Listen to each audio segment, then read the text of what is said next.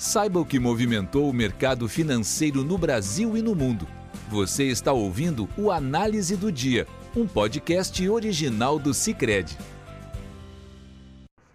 Olá pessoal, muito obrigado por estar acompanhando mais um podcast do Cicred. Aqui quem fala é Caio Rostirola, da equipe de análise econômica, e vamos comentar os principais fatores que movimentaram o mercado aqui no Brasil e no mundo nesta segunda-feira, dia 31 de outubro de 2022, o dia foi marcado na cena doméstica com a repercussão dos resultados das eleições no Brasil, com a vitória de Lula, e na cena externa, com a perspectiva de alta de juros do Fed e inflação e PIB na zona do euro.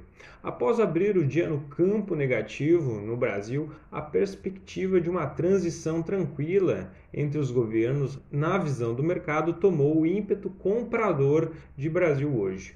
Os relatos da presença do vice-presidente eleito Geraldo Alckmin na coordenação da transição do lado lulista alimentaram as apostas para um nome amigável ao mercado no comando da equipe econômica.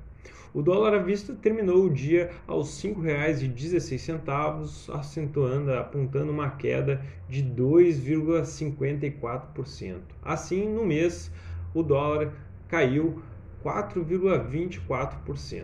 Os operadores também notaram hoje influência de fatores técnicos com a disputa pela formação da Pitax de outubro e rolagem de posições no mercado futuro.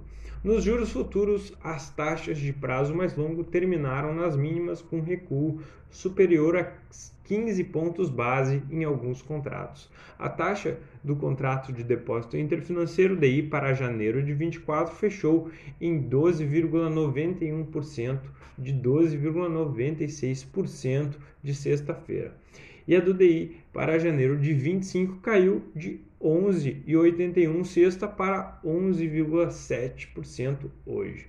O DI para janeiro de 27 encerrou na mínima de 11,49%, vindo de 11,64% no ajuste de sexta-feira. No mês, a curva perdeu inclinação com as taxas mais curtas em alta e as longas com viés de baixa. Na bolsa, o Ibovespa terminou o dia aos 116.037 pontos, uma valorização diária de 1,31%, fechando no mês uma apreciação de 5,45%. O avanço intradiário só não foi maior por causa do mergulho das ações da Petrobras em mais de 7% e também do Banco do Brasil em 4,6%, com a vitória de Lula diante assim de um possível temor de mudança de rota na, condução das estatais pelo próximo governo. No lado oposto do Ibovespa, nesta sessão de outubro. Destaque hoje para a CVC, subiu 9,63%, Alpargatas subiu 9% e Azul subiu 8,9%. O índice de consumo que reúne ações com exposição à economia doméstica fechou o dia um forte alta de 4%, enquanto o índice de materiais básicos de ações de commodities cedeu 0,62%. A Vale encerrou esta segunda-feira em baixa de 0,47% diante dos números ruins de atividade na China divulgados ontem. Os grandes bancos, por sua vez, subiram com ganhos acima de 2% à exceção do Banco do Brasil. No ano, assim, o Ibovespa sobe agora 10,7%. No exterior, às vésperas da decisão da de política monetária do Federal Reserve, o Banco Central dos Estados Unidos, as bolsas em Nova York iniciaram a semana em ritmo de queda, com o mercado precificando este aumento provável de 75 pontos base pelo Banco Central norte-americano, que será nesta quarta-feira, dia 2 de novembro. No fechamento, o Dow Jones caiu 0,39%, o S&P 500 cedeu 0,75% e a Nasdaq teve baixa de 1,03%. No mês de outubro, porém, o Dow Jones acumulou ganhos de 14%, o S&P 500 subiu 8% e a Nasdaq 4%. No mercado americano de renda fixa, no fim da tarde de hoje, o juro da T-Note de dois anos subia 6 pontos base a 4,47%, da T-Note de 10 anos avançava 4 pontos base a 4,07%.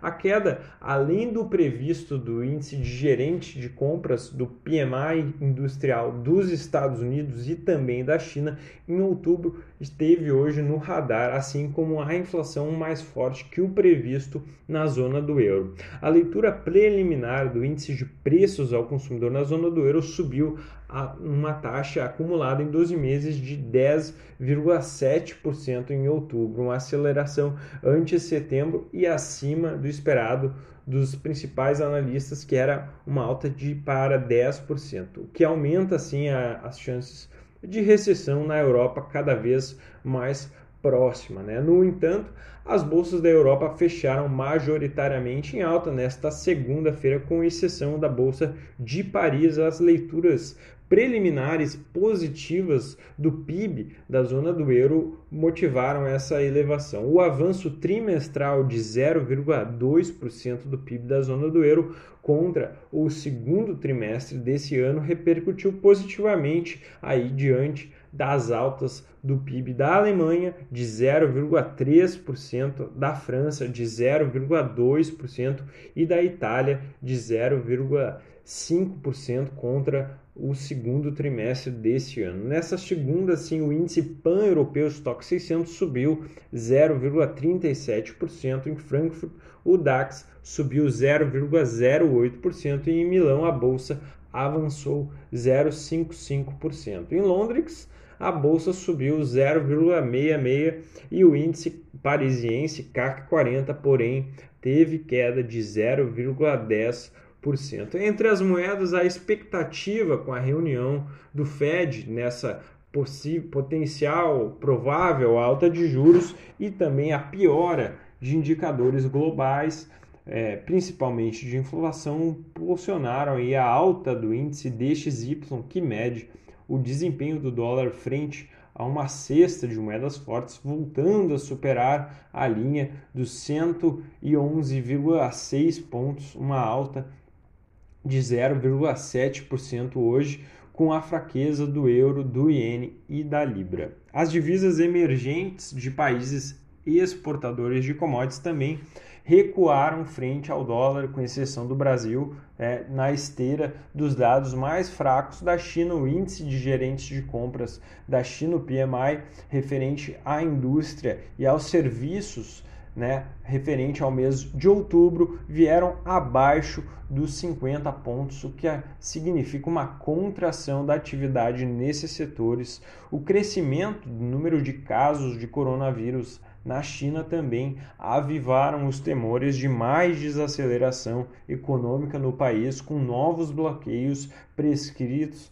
pela política Covid-0. Assim, o petróleo WTI fechou em queda diante dessa perspectiva de queda na demanda global, puxada aí pelos dados da China, fechou em queda de 1,56% hoje a 86 dólares e 53 centos o barril, enquanto o petróleo do tipo Brent perdeu 1,02%, fechando cotado a 92 dólares e 81 centos o barril. Por fim, para encerrar o nosso podcast, teremos a agenda de amanhã, uma agenda cheia. O destaque fica por conta da divulgação da ata do Copom da produção industrial de setembro pelo IBGE aqui no Brasil.